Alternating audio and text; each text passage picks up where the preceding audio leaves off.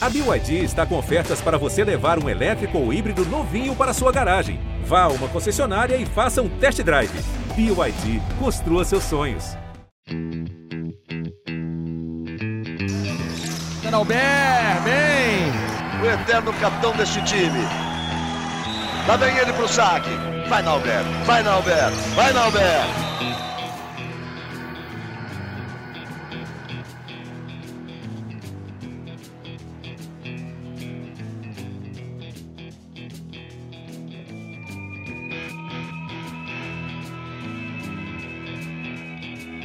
Alô, rapaziada ligada no GE. Globo, episódio 24 do Da Rede com Nalber.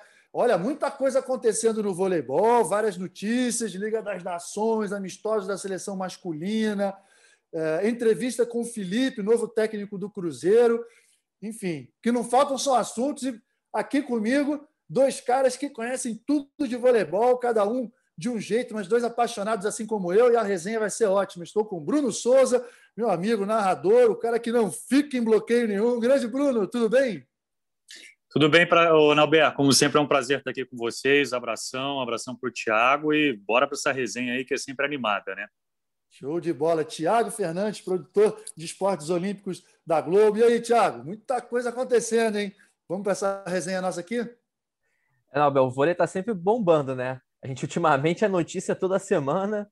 Vai ter muita coisa para a gente falar. Um abraço aí para o Bruno. Obrigado pelo convite de novo. Show de bola. É, algumas notícias boas, outras não tão boas assim. E aí vamos começar pelos amistosos da seleção masculina com a Venezuela. O Brasil fez três amistosos com a Venezuela nesse último final de semana, venceu os três jogos por 3 a 0.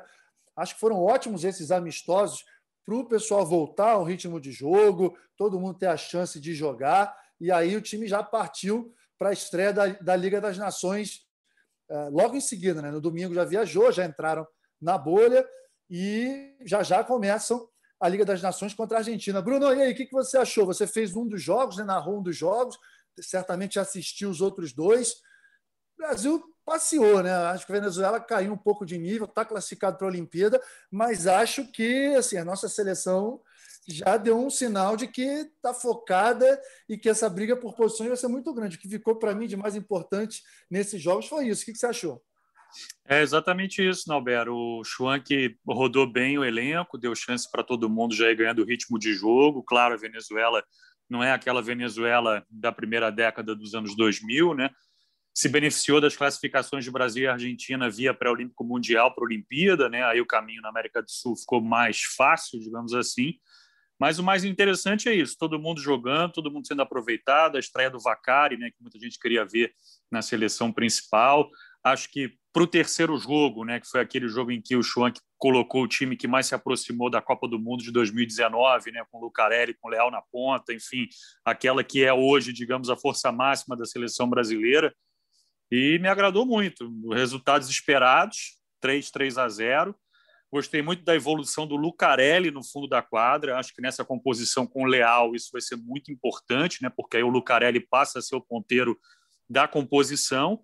E para a Liga das Nações, todo mundo querendo mostrar serviço, né, Norberto? Todo mundo querendo garantir o seu lugar em Tóquio e estou muito animado aí, porque já é um primeiro final de semana com três bons jogos para o Brasil, embora a Argentina com problemas com relação à Covid tenha viajado desfalcada, mas é uma seleção que é top 5 do ranking mundial. Estados Unidos nem se fala, vai com força máxima, assim como o Canadá. Então já vão ser três bons testes aí de início na Liga das Nações. Ah, sensacional. E olha, o que realmente, mais uma vez eu falo, me chamou a atenção demais e que eu juro que eu estou curioso e que, na realidade, faz parte da cultura da seleção brasileira masculina, principalmente no século XXI a disputa por posições, a competitividade extrema em todas as posições. Tiago, acho que dá para a gente falar, dá para a gente cravar que a única posição que acho que está definida é de levantador, né? Todo mundo esperava que o William fosse convocado, que tivesse uma disputa ainda. O William acabou não sendo convocado. Recentemente eu conversei com o Chuan, conversei com o Tabashi, e eles falaram né, que o Renan queria mesmo dar essa moral para o cachorro, porque eles acreditam que é uma posição em que os jogadores têm que ter uma tranquilidade maior. Então, acho assim: Bruninho e Cachopa são os dois levantadores. Fora isso, disputa grande, talvez de ponta, tem quatro, quatro ponteiros ali que acho que já estão, não que esteja definido, mas estão um pouco à frente. Agora, a briga por oposto, na minha opinião, está em aberto. E de central vai ser bonito. Além de líbero, que acho que o Thales está um pouco à frente, mas o Mike está ali na cola dele. Fala um pouquinho aí, o que você acha dessas disputas? É, eu acho que as disputas, no caso aí, assim, o levantador de fato está definido. O Carício está junto com a seleção, mas ele mesmo sabe que o Cachopa jogou muito bem na Copa do Mundo, né? Vem muito bem na seleção. E a não convocação do William é isso. O, o, o Renan e o Schwan quiseram deixar claro para o Cachopa que para ele ficar tranquilo que ele, ele, vai. E aí, assim, eu acho que na, na ponta a gente tem os quatro que já estão claramente, para mim, o passaporte já está ali pronto, né? Que é o Lucarelli, o Leal, o Douglas e, e, o, e o Maurício Borges. Mas eu acho que no caso dos ponteiros a gente tem uma outra disputa. A gente coloca muito o Leal e o Lucarelli muito como titulares absolutos e tal. Cara, o Douglas vem comendo a bola. Assim, ele foi o, me o melhor, o melhor ponteiro, um dos melhores ponteiros, né, do, do Mundial ele carregou a seleção quando estava sem o Lucarelli, sem o Leal. Ele vem jogando muito bem. Eu acho que, assim, a gente olha sempre assim, o Leal é, é, é muito forte, né? Então a gente sempre fala, pô, o cara que ataca muito forte, mas o Douglas também está atacando forte. Assim, ele compõe melhor no passe, na defesa. Eu acho que vai ter uma disputa por, por titularidade nesse caso, não por posição. Agora, para Tóquio, aí eu acho que o Wallace vai, óbvio, de oposto. E também acho que o Alan o Felipe Roque ele podem até brigar, mas o Alan leva uma vantagem grande em relação ao Felipe Roque, por causa também da Copa do Mundo. É, ele não fez uma boa Superliga, o Alan, mas ele tem uma confiança do, do, da comissão técnica que já é, já é grande. E aí os Libros é a mesma coisa, eu acho que o Thales e o Mike disputam vaga, o Mike vem muito bem, muito bem, mas o Thales também tem a preferência da comissão. Então, para mim, a briga é no meio, porque tem Lucão e Maurício Souza na Olimpíada, isso é, para mim é óbvio, e a disputa é entre o Isaac e o, e o Flávio. Eu acho que o Matheus Pinta está um pouco fora dessa disputa, apesar de estar jogando bem, assim, os outros dois estão com, com mais moral nesse momento. Mas é isso, Liga das Nações vem aí, né? O time todo vai rodar, todo mundo vai ter chance e vamos ver quem, quem aproveita, né? É, o, o Bruno, costumo falar, né? A gente sempre brinca, a história da. Sabe aquela carteirinha de milhas?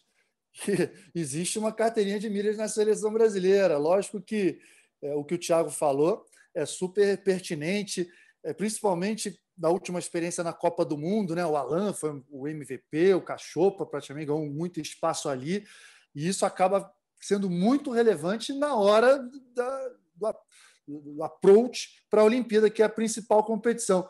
Mas você acha isso também? Você acha que está tá, por exemplo, nessa posição de oposto. Eu estou vendo o Alan, o, o Alan precisa voltar aquela, aquele vigor de antes.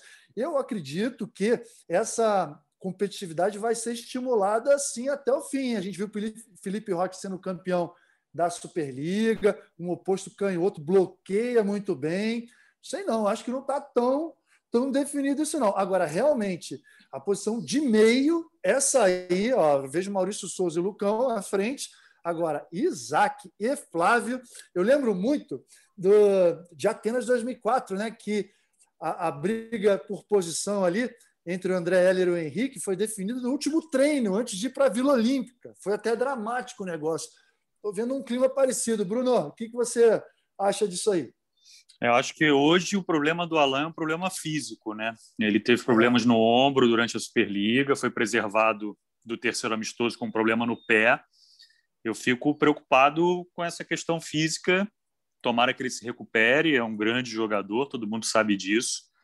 Agora, Felipe Roque, 2 e 12, é um cara que você falou, é um oposto canhoto, é um cara que foge da característica, né? tem bom bloqueio, que é um fundamento que a gente sempre cobra muito da seleção masculina, né? é um fundamento que esse time pode render muito mais do que ele rende.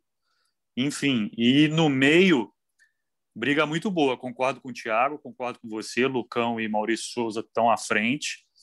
Isaac e Flávio, a briga vai ser muito boa e, e eu acho que tem que se levar em, em, consideração o fato do Flávio ter atuado fora do país. Eu acho que isso pode contar muito numa reta final.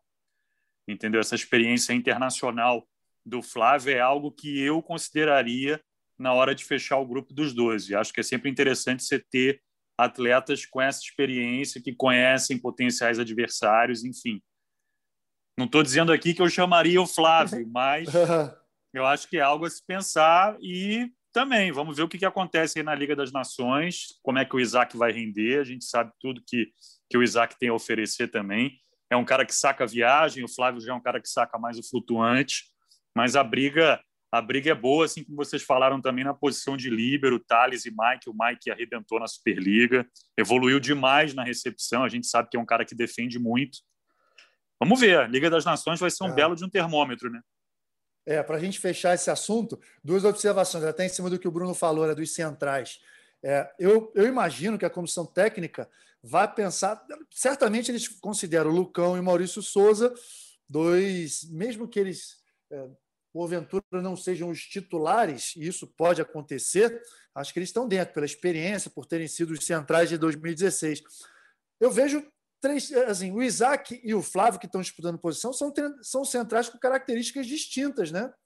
Eles não têm as mesmas características. Então, eles vão levar em consideração, sim, quem estiver melhor, mas talvez eles podem pensar, pô, quero um central um pouco mais versátil, que ataque uma bola mais assim, ou que bloqueie um pouco mais, que tenha um saque um pouco mais forte.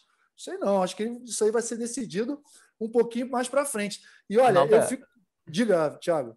Não, só lembrando assim que a, a gente antigamente não tinha Liga das Nações, né? Tinha o Grand Prix no feminino. É, a, a, briga entre a Camila Brat e a Leia, por exemplo, Camila Brat era favoritíssima até aquele Sim. Grand Prix de 2016, em que a Leia jogou pra caramba e ali carimbou o passaporte lá para a Olimpíada do Rio. Então, assim, Liga das Nações tem esse peso, né? A gente sabe é. que alguns jogadores vêm na frente, a gente está falando do Alan e do, do, do Felipe Roque, por exemplo. O Alan está na frente porque ele já entregou. Quando precisou, ele já entregou. Se a gente chegar numa Liga das Nações e o Felipe Roque jogar pra caramba e o Alan não, as coisas mudam, né? É diferente do Wallace, por exemplo, né? Que tem toda uma história, toda uma coisa. Então é isso, a Liga das Nações vai definir as últimas posições ali. É, eu tenho certeza que muita coisa aí nessa Liga das Nações ainda pode acontecer. Eu fico com pena, a posição de líbero realmente vai doer, sabia? Porque eu vejo o Mike numa ascensão, ele jogou demais essa Superliga. O Thales também super consistente, mas a gente sabe que para esse contexto de 12 jogadores deve ir um líbero só, e se porventura aconteça algum problema, nós colocaríamos um ponteiro, que seria o Maurício Borges, como líbero. Acho que dificilmente a seleção vai fugir disso. Pessoal, vamos lá, entrar no assunto Liga das Nações, né? Seleção feminina, ó, a gente está gravando podcast na terça-feira, podcast vai ao ar na quarta. Seleção feminina já estreou contra o Canadá. Espero que já tenha vencido por 3 a 0. Essa é a nossa expectativa. Mas aí eu queria saber é, de vocês dois, né? O que, que vocês estão vendo, principalmente em relação à seleção feminina, que está agora nessa primeira semana? Como vocês estão vendo? Eu estive recentemente em Saquarema, conversando com o Zé Roberto. A gente almoçou lá. Foi até muito legal. Eu e o Carlão estivemos lá para uma série que vai ao ar no Esporte Espetacular, Capitães. Então fizemos uma matéria, eu, Carlão e o Bruninho, os capitães dos Ouros Olímpicos no, no, no voleibol masculino. O Zé apareceu lá, ficamos conversando, almoçando, passamos a tarde inteira conversando. E ele falou bastante, assim, está super contente, super satisfeito com as meninas. Ele quer montar um time com muito volume de jogo. Ele acredita que o volume de jogo, a organização tática do Brasil podem sim fazer diferença numa Olimpíada. Eu, olha, eu estou esperançoso, viu? Muita gente está olhando assim meio torto para a seleção feminina. Eu não olho dessa maneira, não. Acho que se as principais jogadoras estiverem bem, acho que dá um timaço aí. O que, que vocês acham? Quem fala primeiro, Bruno ou Thiago? Para o ir, para. Thiago, vai lá. Ir. Então, eu acho que a gente tem time. É, é, ao contrário, assim, a gente está atrás de algumas seleções, né? A China, a Sérvia, a Itália, na teoria, Estados Unidos. Mas a gente não tem aquela jogadora, sabe? Aquele fenômeno. A gente não tem a Egonu, a gente não tem uma Boscovic, uhum. a gente não tem uma Tinzu.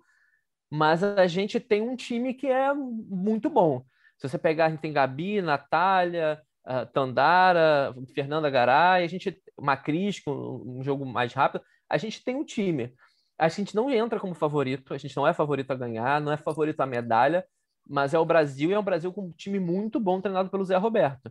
Então acho que a gente tem condição de chegar assim e, e chegar surpreendendo mais do que as pessoas imaginam. Até pelo que eu vejo assim de, da, da própria postura do Zé, da postura das jogadoras. Só que o feminino vive um momento diferente do masculino, né? O masculino a gente já chega como favorito, já chega com o time formado. A Liga das Nações feminino é o momento de dar volume, encontrar um time, encontrar o time que vai para Tóquio. É, é, diferente do masculino, que é mais ganhar ritmo e tal. A gente precisa encontrar o time porque o ciclo foi muito difícil para o Brasil no feminino. Muitas jogadoras com lesão, muitas jogadoras pedindo dispensa, o, o, nosso Mundial foi muito complicado. Então, assim, a gente tem, vem de um ciclo complicado a gente precisa agora se encontrar. Mas acho que se encontrando, tem time. Tem time para brigar mais do que imagina.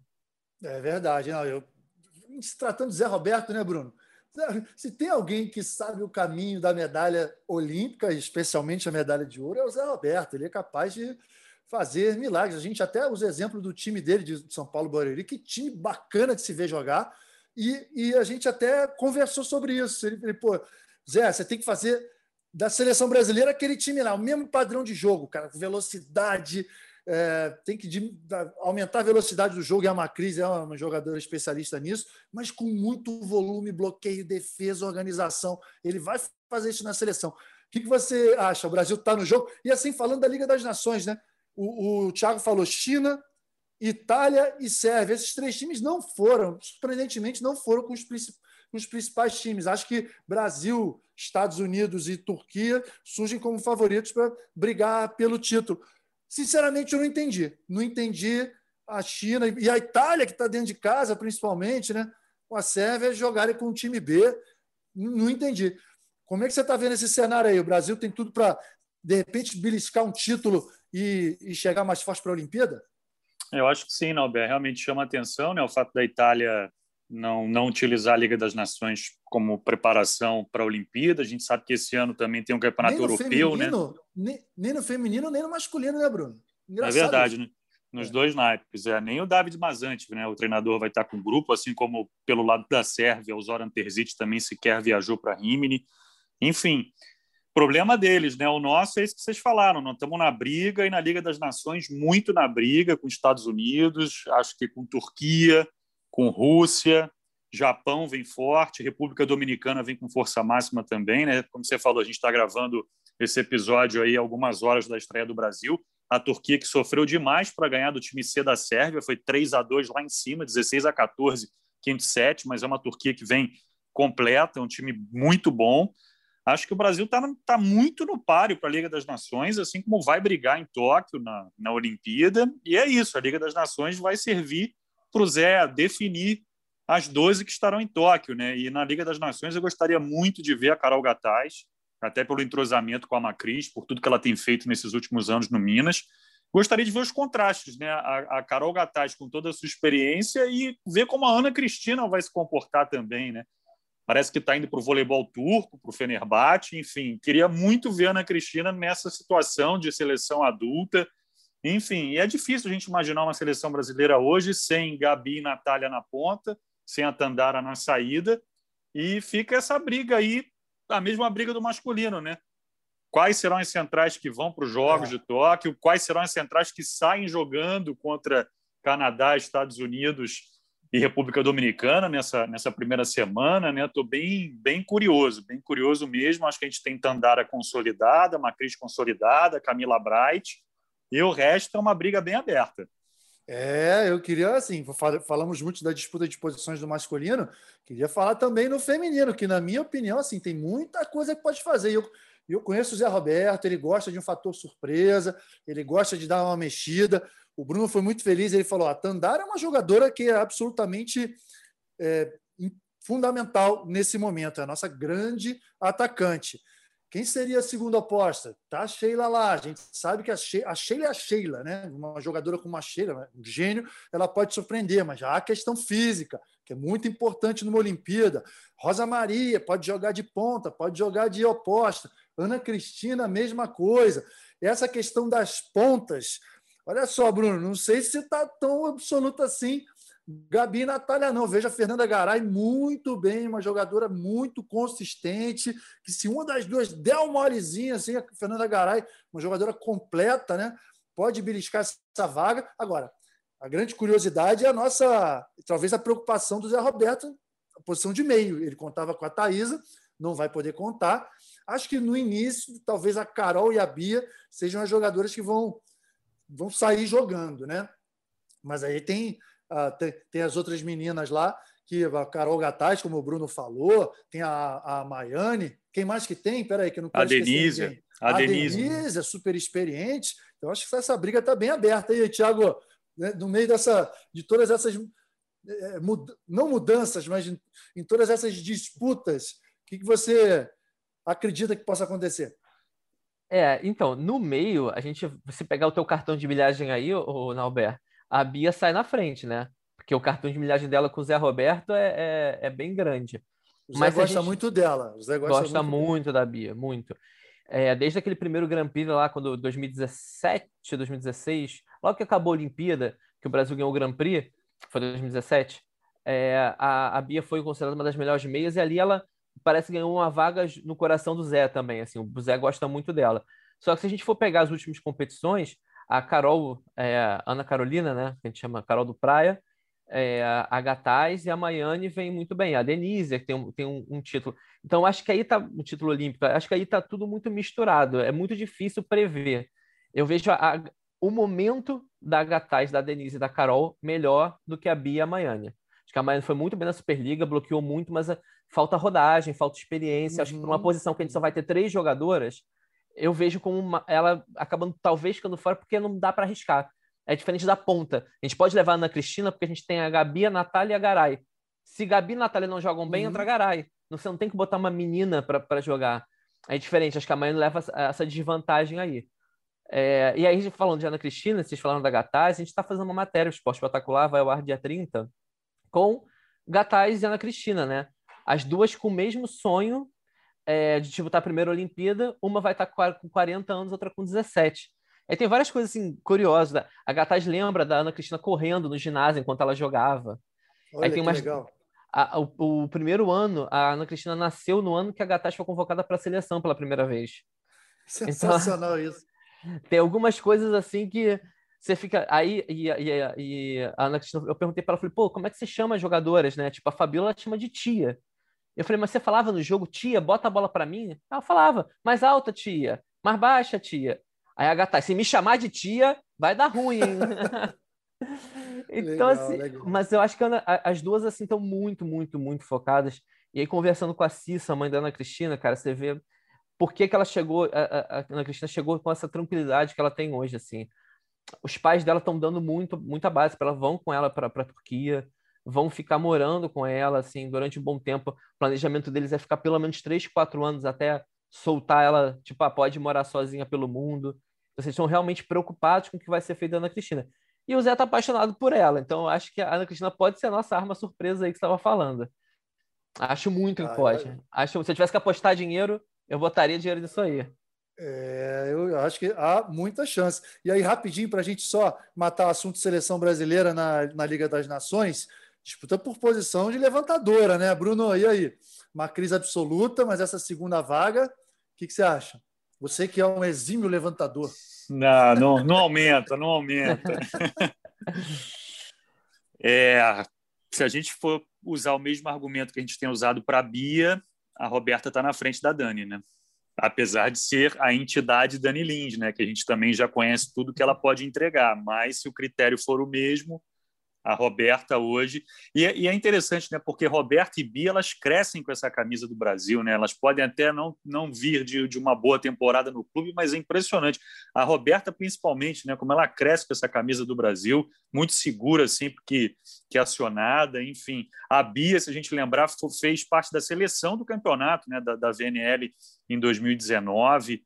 Enfim, eu, eu, vejo hoje a Roberta um pouco à frente da Dani, assim como, a não ser que a Sheila arrebente na Liga das Nações, eu acho que quem vai para a reserva da Tandara é a Rosa Maria, pela versatilidade, poder fazer duas posições e algo que o Zé gosta muito, que é uma jogadora que tem atuado lá fora. E a Rosa Maria hoje já tem um outro respeito na Itália por tudo que ela apresentou.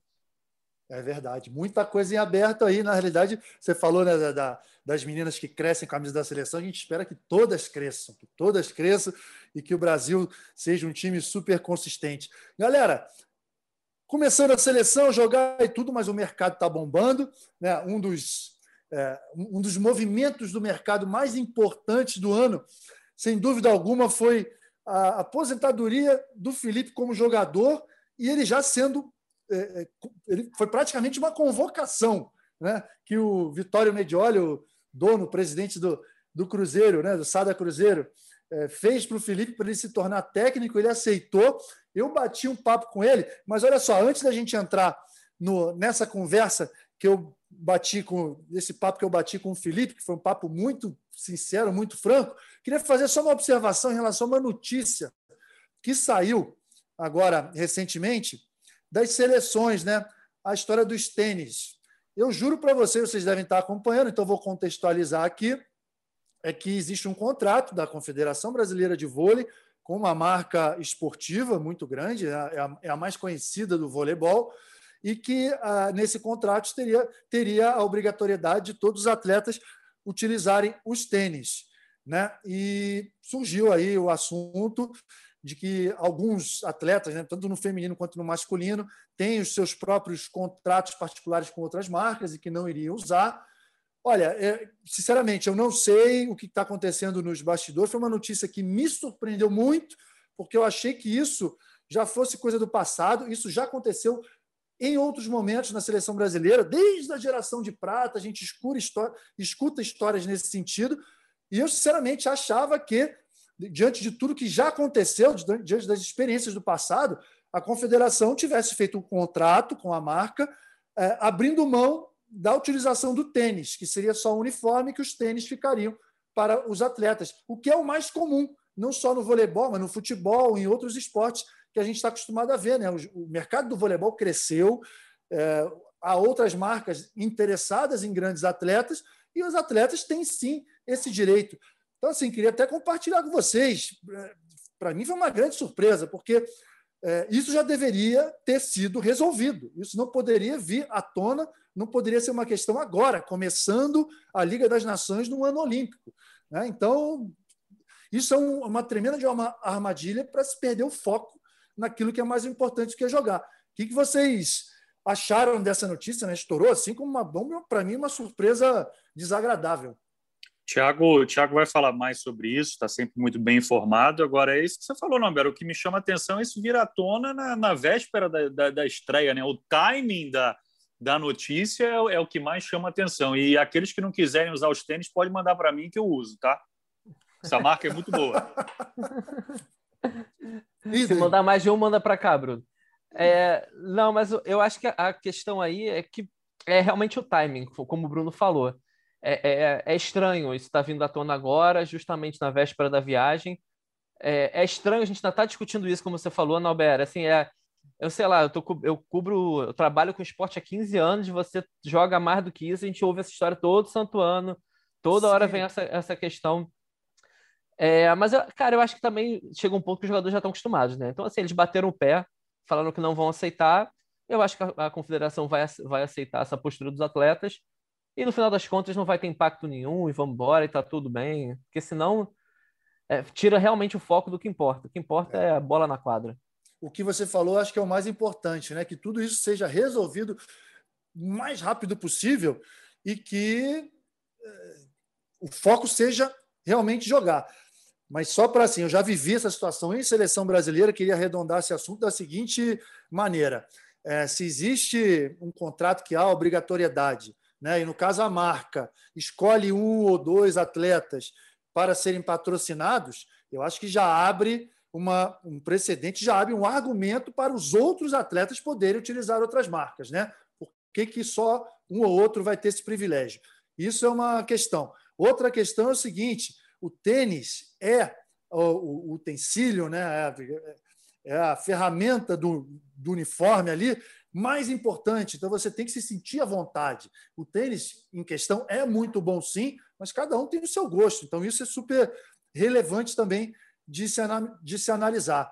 E outra, pô, já tinha que ter sido resolvido há muito tempo, muito tempo. E no caso a CBV, né, como instituição máxima do nosso voleibol, com as experiências passadas, já deveria ter resolvido, não poderia ser às vésperas. Então, assim, feito esse comentário, vamos para a entrevista do Felipe, uma entrevista bem legal. Já já a gente volta. Aí, ó, como eu acabei de falar, estou com o meu amigo Felipe, novo técnico do Sada Cruzeiro. Meu Deus, Filipão, olha, te conheço desde cedo, desde que você tinha 23, 24 anos, jogamos juntos, né? Nossa, nosso primeiro título de Superliga, você tem mil títulos de Superliga, mas o primeiro daquele cenário lá foi foi, foi junto, a gente criou uma relação, né, uma conexão muito forte ali. E agora, cara, você com essa nova missão, com essa nova função, com esse novo desafio, desafio dos bons, dos grandes, né? Irmão, antes de mais nada, assim, parabéns pela coragem, pela, pelo convite, né? Pela, pela oficialização desse, dessa nova função. E vamos embora, vamos bater um papo aqui, porque tem muita coisa a abordar desse assunto. Obrigado por conversar com a gente. Oi, Nalber, para mim é um prazer imenso estar falando contigo, no teu programa aí, com a galera. E realmente, assim, a satisfação é muito grande, né, de pô, ter tido você aí como mentor, como atleta, né? Eu acho que para mim, eu falo isso sempre na, nas minhas palestras, aonde quer que eu vá. E você realmente foi um cara que eu devo muito, né, o aprendizado aí no voleibol e você sempre reforçando na minha cabeça, você vai ter que ser um jogador passador. Então é... procure passar, que aí você vai longe. Enfim, cara, fora o seu trabalho de liderança que eu adquiri bastante, então isso mim foi fundamental nesse processo todo aí da, da minha carreira. E, cara, e tô aí animadaço, feliz demais com essa oportunidade, né? Com esse novo desafio que eu tenho certeza não vai ser fácil, né? Uma responsabilidade ainda maior, né? De assumir uma grande equipe como o Sada Cruzeiro. Mas eu, o momento agora também é de gratidão pelo clube, né? De 11 anos aqui como atleta, né? E me dando essa oportunidade de assumir, né? Como técnico, como líder do time, para mim também vai ser, é o que eu falo, vou fazer com o que eu fiz nas quadras, procurar fazer como treinador. Agora, a curiosidade que bateu em todos nós, né, Felipe? Quando surgiu esse convite? Como foi a circunstância? Nesse último ano, você já jogando um pouco menos, né, logicamente, em função da, da, da, alta competitividade e tinham ótimos ponteiros do time, poderia jogar como titular tranquilamente, mas é normal, né, diante de um jogador já com 40 anos. Mas você já estava pensando nisso ou você começou a pensar desde que alguém, no final da temporada, pode ter botado ali né, uma noticiazinha na sua cabeça? Ela pensa sobre isso. Conta aí, cara. Estou muito curioso para entender como que foi Pô, esse processo. Bacana. Não, bacana. Realmente, sim. É lógico que você vai chegando né, a certa idade. Eu fiz 41 anos agora em março, então as coisas aconteceram como? Já senti que talvez no ano passado eu fui jogando menos, esse ano hum. também já praticamente entrando ali para ajudar em algumas ocasiões e você já começa a pensar, cara, né, o futuro aí já me, já me espera, o encerramento de uma carreira como atleta. Mas como sou um cara muito estudioso, um cara bem equilibrado, já vim fazendo os cursos, né, necessários de treinadores, eu sou formado em educação física, tenho um MBA em gestão empresarial, então eu, cara, nunca deixei de estudar. E, cara, quando finalizou a temporada, realmente o que você falou, foi ventilado uma situação aí, e aí que tal você fazer parte da comissão técnica, tá ali na parte e tal, e não falaram como treinador, nem né, na parte técnica. Jogaram, e eu pensando, pô, mas como atleta, como é que é? Você acha que não tem mais oportunidade? Enfim. Não, não, não. A ideia é que você é, tem essa visão agora de estar tá fazendo parte da comissão técnica. Pô, cara, saí de férias, Joga aquilo a mil na minha cabeça, o que, que vai acontecer, esperando os caras. E aí, 15 dias depois, recebo a notícia do, do presidente, né, o Vitório Medioli. E isso, ó, vem aqui no meu gabinete, na, na cidade de Betim, onde ele é prefeito. Sim.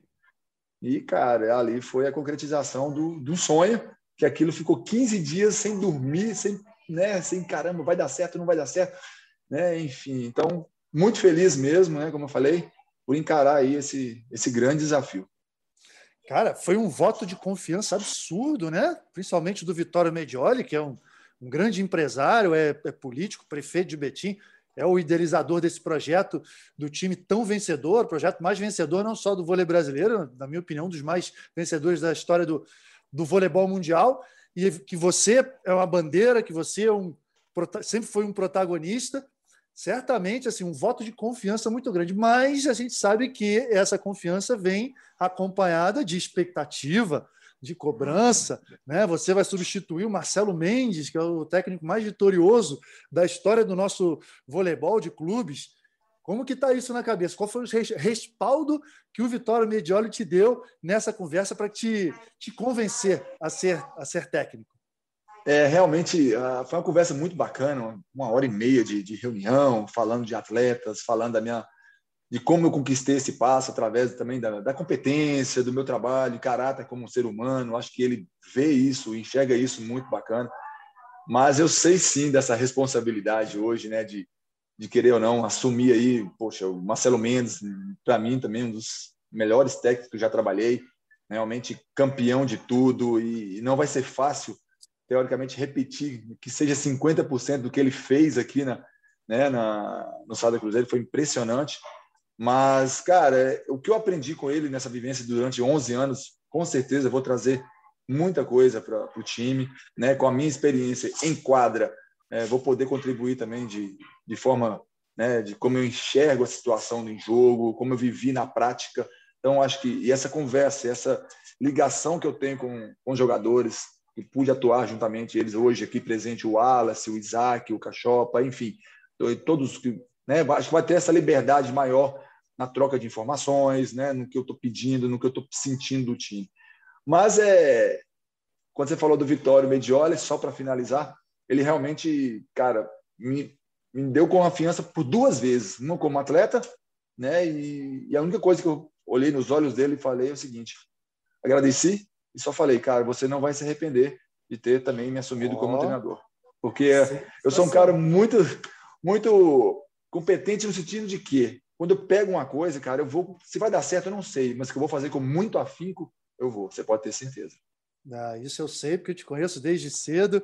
Né? E, pô, foi muito legal aquele ano lá, da maneira que a gente encerrou. Você vê, né? Foi um ano só de convivência, mas a gente criou um laço assim que foi muito importante, muito legal. E a minha alegria, né, cara, de ver que, assim, de alguma maneira eu pude contribuir na tua carreira como atleta, aquela história, caraca, não é só ataque, vai, passa, você vai jogar até 40 anos.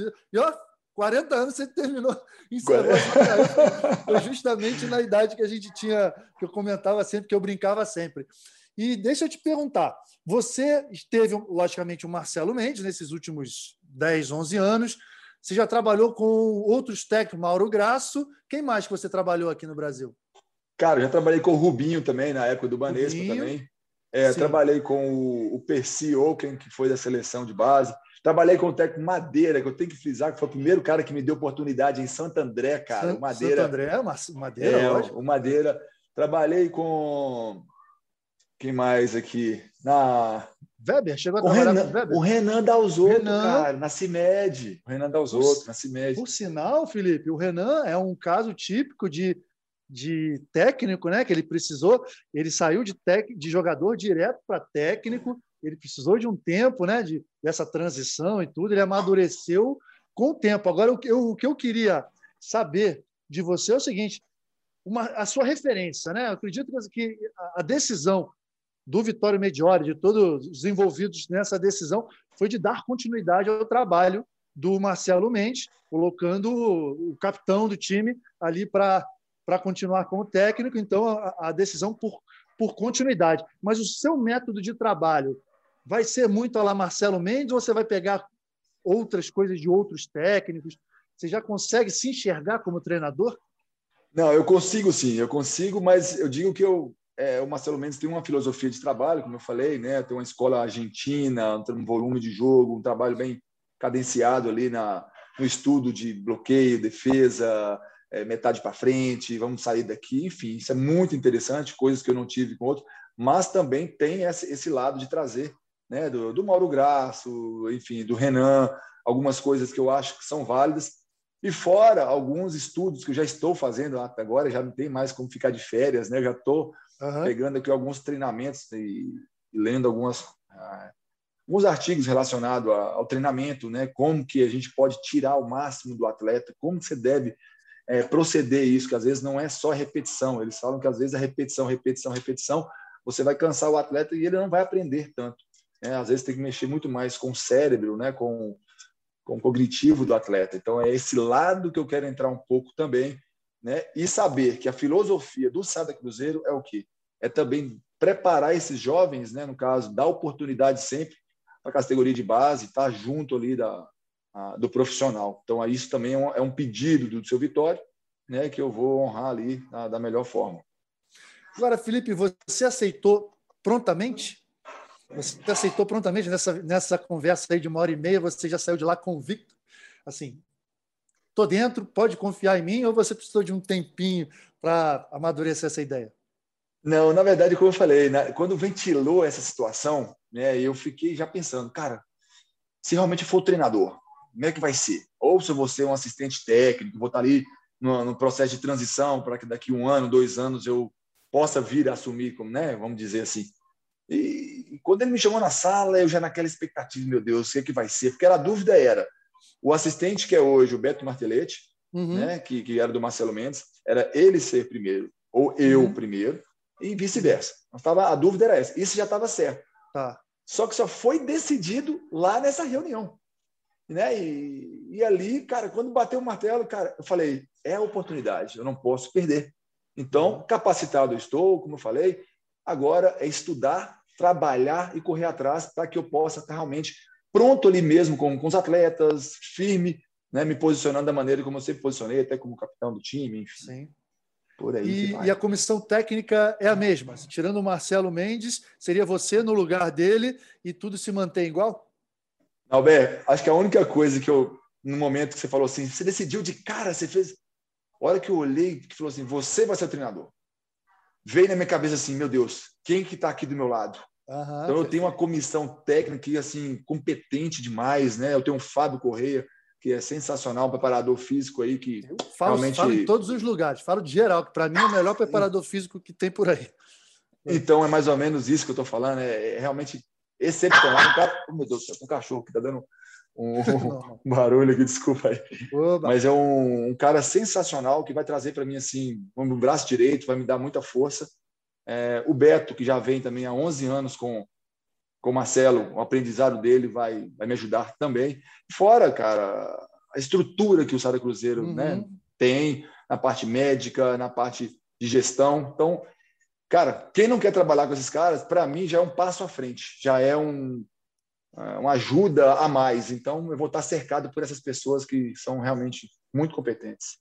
Agora, você falou, Felipe, você está preparado, capacitado, que é muito importante, né? Porque, assim, você pode até ser um exemplo disso, de que não basta só ter sido um grande atleta, ter sido uma bandeira de um projeto, se você não estiver pronto, capacitado, formado em educação física, fez MBA, isso tudo é super importante para você juntar as duas coisas, né? a parte prática e a parte teórica é, de conhecimento, que é sempre muito importante.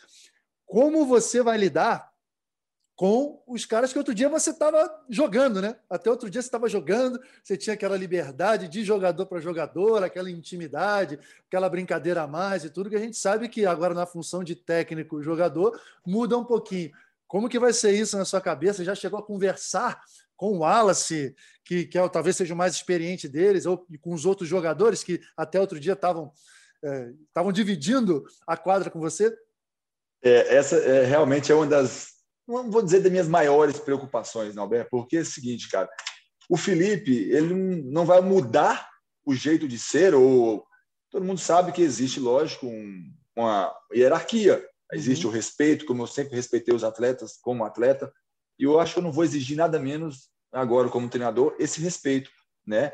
E que eu vou deixar muito aberto para eles também essa troca, né? O que, que eles estão sentindo no treinamento, podem podem realmente conversar, ter essa liberdade né? É, você perguntou se eu tive. É, eu troquei algumas informações com, com o Ala, sim, com o Cachopa, assim que, que saiu né, a, a, minha nomeação como treinador. Então foi muito bacana também receber esse, esse carinho dele de dizer, cara, o que eu puder fazer para contribuir com o seu sucesso também, com o seu trabalho, nós vamos estar juntos. Então, cara, nada mais para mim assim é empolgante de que eu ouvir isso dos atletas, né? de saber que, cara, então nós vamos nos abraçar ali, independente da, né, das falhas que vão acontecer, do meu aprendizado com o tempo também. Eu tenho certeza que eles vão abraçar essa causa junto. Ah, maravilha. Agora, assim, para a gente fechar, a gente, antes de começar a gravar, você estava falando, caramba, já estou trabalhando, já estou vendo e tal. Como que está já o seu dia a dia? Quando é que o time se apresenta? Como que está sendo montado esse planejamento? E é um, um time fortíssimo, um time, mais uma vez, né, de alto nível, para ganhar várias competições. É, tá, pronto para isso? Tá, tá com essa gana tô. de continuar vencendo? Cara, estou pronto para isso sim. A gente já tá, já fizemos praticamente a semana passada é, várias reuniões com a comissão técnica, né? Justamente montando já um calendário, né? Nessa programação aí do que tem por vir aí, se vai ter o Campeonato Mundial, Sul-Americano, a Superliga, enfim, aí entra a Copa Brasil, Supercopa, o Campeonato Mineiro. Então a gente já está praticamente até analisando alguns jogadores que estão na seleção brasileira, que vão para Olimpíadas, A gente tem que saber quando é o retorno desses caras para que a gente possa estar no torneio e contar com eles, sei lá, no momento de uma final, de uma semifinal. Então a gente já está planejando isso direitinho, né? Não fechamos ainda porque faltam algumas datas de torneios a serem definidas, mas a gente está caminhando, caminhando direitinho, cara. Estou tendo, tô tendo uma escola muito boa da comissão técnica aqui que está me ajudando bastante, então tá, tá sendo bem interessante, bem interessante. Pô, Filipão, maravilha, cara. Te desejo a maior sorte do mundo. Parabéns, tá? Parabéns não só por, por esse convite, acho que é, é, é, fruto de um merecimento da história que você construiu nesse time e é, pela coragem, cara, pela coragem, porque não é qualquer um que que faz essa transição e que se põe em risco da maneira que você está colocando. Acho que isso tudo é muito valoroso e diz muito do que é você como pessoa. Né? Até o discurso, até a conversa já está de técnico, cara. Já está de técnico já? Já está de técnico. Caraca, já, já, mudou, já, mudou, a entonação, já mudou a postura, né? o tom. Assim, tipo, agora um tom professoral. Muito legal. É isso então, aí, cara. cara eu, eu só quero te desejar a melhor sorte do mundo tá? nesse novo desafio. Estaremos aqui dentro do possível, né? Sempre acompanhando e dando a maior força que você puder, beleza, cara? E obrigado por vir aqui falar comigo mais uma vez. Pô, eu que agradeço aí, valeu demais e pode ter certeza. O que eu quero mais dizer é o seguinte: o que eu honrei como atleta dentro de quadra, eu vou continuar honrando aqui como treinador, cara. Vamos junto que vai dar certo. Maravilha. Pessoal, esse é Felipe, novo técnico do Sada Cruzeiro. Ótimo bate-papo com o Felipe, ele aceitando esse desafio, ele movido a desafios. Agora, não vai ser fácil, né? Ele vai ter que aprender de comandando, dirigindo o time mais vencedor da história do voleibol brasileiro. Apesar dele ter uma grande história nesse time como jogador, não é a mesma coisa.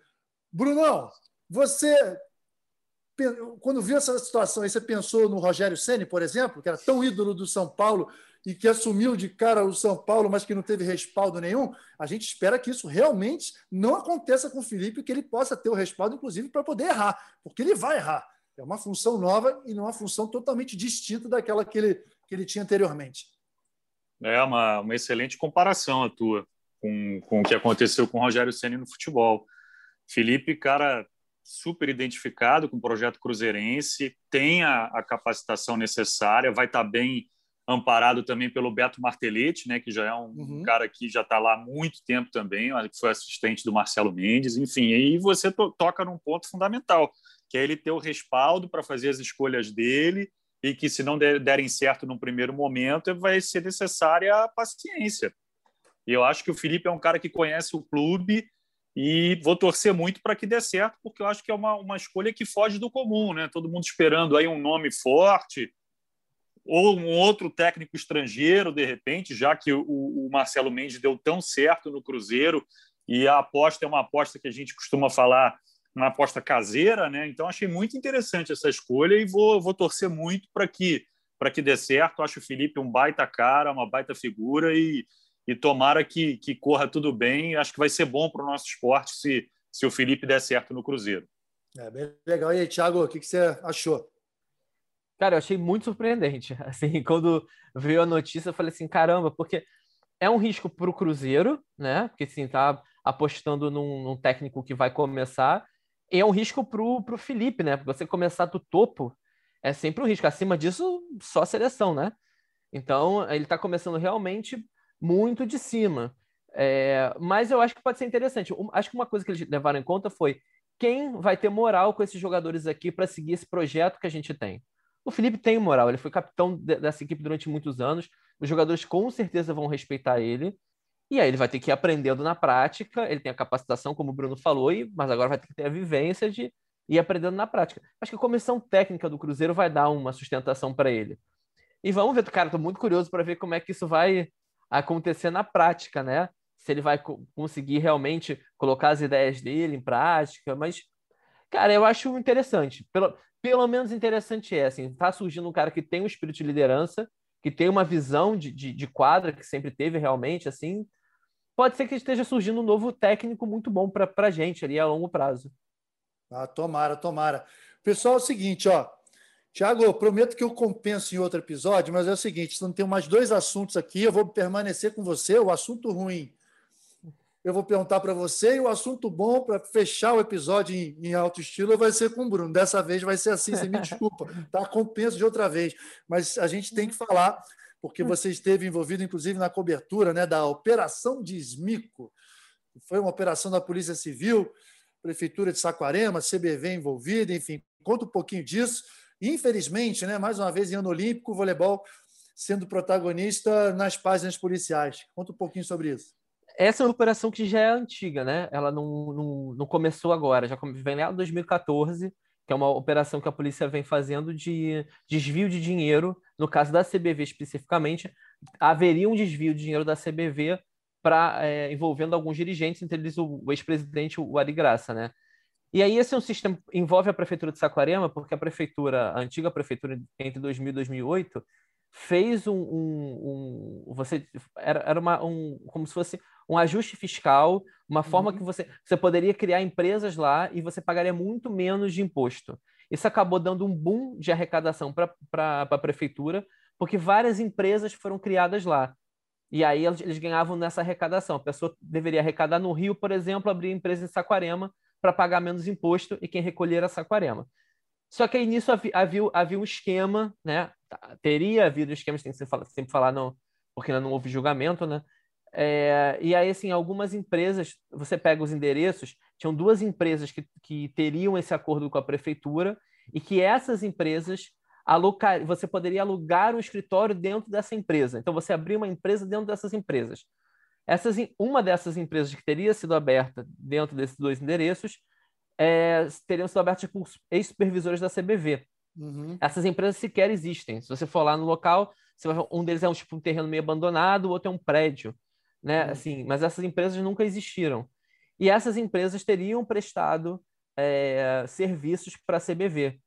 Questão de equipamento, de blusa, de materiais, né? material de uhum. divulgação e tal. E aí a CBV contratava essas empresas e essas empresas prestariam esse serviço que na realidade nunca teriam sido feitos. Dentro de toda essa operação, é, foi pedido uma apreensão de 52 milhões de reais. Isso não envolve só a CBV, mas isso é um valor que ah, o Ministério Público chegou ainda primário, isso pode, pode ser muito maior conforme as investigações foram andando. O que foi feito nessa semana agora foi busca e apreensão nos locais de, de, dos investigados, né? Então, alguns endereços ligados ao, ao Ari Graça, inclusive no Centro de Desenvolvimento de Saquarema, lá né, onde as seleções treinam. E aí eu acompanhei aqui no Rio a busca e apreensão no, no apartamento do, do Ari em, no Leblon. Uhum. E aí, chegando lá, não tinha, não tinha ninguém em casa, foi chamado um chaveiro para ser arrombada a porta. Dentro da casa dele, foi eles aprenderam muitos documentos, muitos documentos, assim, saíram vários sacos, carregando vários sacos de documento, e uh, 15 mil, 15.120 reais, os 20 reais chamou a atenção, né, porque é um montante desse, 15.120 reais e 20 mil dólares, tudo em espécie. Isso, por si só, já, segundo a polícia, já levanta uma suspeita, porque pô, quem tem esse montante de dinheiro dentro de casa, em apenas um endereço. Lembrando que o Ari mora na Suíça, porque trabalha lá na, na Federação Internacional.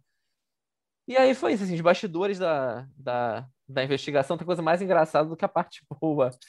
Porque... Conta aí rapidinho, então, vai lá. Não, porque essas operações são muito. Eu nunca tinha participado de uma operação assim de, de, de a gente. Esporte a gente trabalha com coisas um pouco mais leves, né? Uhum. E foi muito engraçado que a gente chegou às 5 horas da manhã, na, 4 e meia da manhã na, na delegacia, a gente ficou esperando e tal. E a gente sai correndo atrás da, da, da polícia, no centro. E aí a polícia sai andando a 150, 160, e a gente atrás, dirigindo igual um louco no meio da rua e tal. Chegou no Leblon, a polícia parou. Ah, a gente tem que esperar, porque chegamos muito rápido. Só pode entrar na casa depois de seis da manhã. Porque a lei ela é tão antiga que diz que você só pode entrar na casa de alguém, que a polícia só pode fazer a, a apuração depois do sol raiar. E aí se, estabele... se, se convencionou que o sol raia às seis da manhã. Uhum, sim. Então a, a, polícia só pode entrar depois das seis horas da manhã. A gente foi tão rápido, mas tão rápido que a gente que ficar esperando no Leblon para dar o horário para poder entrar. Aí eu fiquei pensando, caramba, a gente andando 160 por hora, eu com outra pessoa dirigindo aqui, né? Como? Coração batendo 200 por hora para nada, né? Para chegar lá e ficar esperando. É, essa é a parte, parte cômica, né? Eu, Thiago, eu, assim, eu moro no Leblon também, o, o apartamento do, do Ari, né? No caso, o endereço dele é bem aqui pertinho. E, e, eu sei muito bem como é que é essa história, sabe por quê, cara? Porque o Sérgio Cabral morava aqui pertinho também, quer dizer, é vários desses aí da Lava Jato. Então, o que eu já vi de, de sirene 5, 6 horas da manhã passando aqui. Tá difícil dormir aí, hein? Nossa Senhora, vou te contar uma coisa, viu? Mas, cara, infelizmente, né, o voleibol é, sendo estando aí no, no foco das notícias policiais. Vamos agora que eles se entendam e que eles se expliquem, né? Agora, mais uma vez, o Ari e todas as pessoas envolvidas vão ter que se explicar. Agora, Brunão, para encerrar, a parte boa, acho que foi a grande notícia da última semana: Renan recebendo alta, é, ele em casa. Já ontem, vou confessar, eu troquei algumas mensagens com ele, ele mandou um áudio, até eu falei, Renan, não, não manda áudio, não.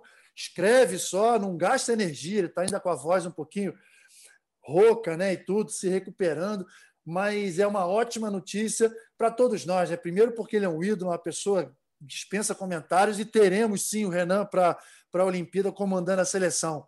Para encerrar o episódio, vai, eu sei que você adora o Renan, um dos seus ídolos também. Ah, é, pô, jogava muita bola, né? E, e foi muito legal porque ele recebeu alta horas antes da seleção brasileira entrar em quadra para o primeiro amistoso com a Venezuela. Né? Então, a gente falou de timing aqui, acho que não poderia ter timing melhor né, para essa grande notícia. Mandar um abração para o Renan, um beijo para a Annalisa, né, esposa do Renan, enfim. É, acompanhei aqui em vários grupos de WhatsApp também a recuperação dele, recebendo sempre as notícias, fazendo as orações, mandando as energias positivas. E melhor notícia não poderia ter né, para a gente encerrar esse episódio com essa energia boa. Desejar uma excelente recuperação para o Renan e boa sorte para as seleções do Brasil, né? tanto a feminina quanto a masculina, que a gente possa ter uma boa Liga das Nações aí. Para o vôlei fã é uma delícia, né, capitão? Terça, domingo, só com voleibol, né? Mais de 60 partidas ao vivo nos canais Sport TV. Não, e, quem, e quem trabalha né, na televisão, ó, quem descansou, descansou. Até brinquei com a Fabi e com o Carlão. Ó, vocês descansaram aí? Agora acabou o descanso. Só no meados de agosto a gente vai tirar uma folguinha. Graças a Deus. Graças a Deus, porque é o que a gente gosta de fazer, é a nossa grande paixão. Galera, obrigado, Thiago. Bruno, resenha sempre muito boa. Tiagão, próxima vez eu pô, escolho uma notícia melhor para você comentar, tá? Foi mal aí. Não, tudo bem, a gente está aqui para comentar tudo. A próxima notícia eu espero que não seja correndo atrás de, de polícia. Prefiro correr atrás da bola, mais divertida. Show de bola. Bruno, obrigadão, cara. Obrigado a você, Nalber. Abração para o Thiago e, independentemente do resultado final, torcer para que tudo corra bem lá na bolha de Rimini, para que todo mundo consiga se preservar, né? para que a gente não tenha casos de Covid lá dentro e que todo mundo possa terminar a competição da mesma maneira com que ela se inicia. Né? Que tudo corra bem e boa sorte para o Brasil. Show de bola. Olha só, gravando aqui terça-feira, são duas horas da tarde. O jogo do Brasil começa às três e meia. Eu vou ter que picar a mula aqui de casa, porque estarei comentando o jogo com o Luiz Carlos Júnior. E se Deus quiser, né, uma vitória por 3 a 0 do Brasil para estrear, seria muito legal. Gente, obrigado. Episódio concluído da melhor maneira. Obrigado ao meu time. Érica, obrigado mais uma vez. Maurício, Rafael, Barros. Tamo junto, galera. Até semana que vem. Tchau, tchau. Albert, bem! O eterno capitão deste time Lá vem ele pro saque. Vai, Nalber. Vai, Nalber. Vai, Nalber.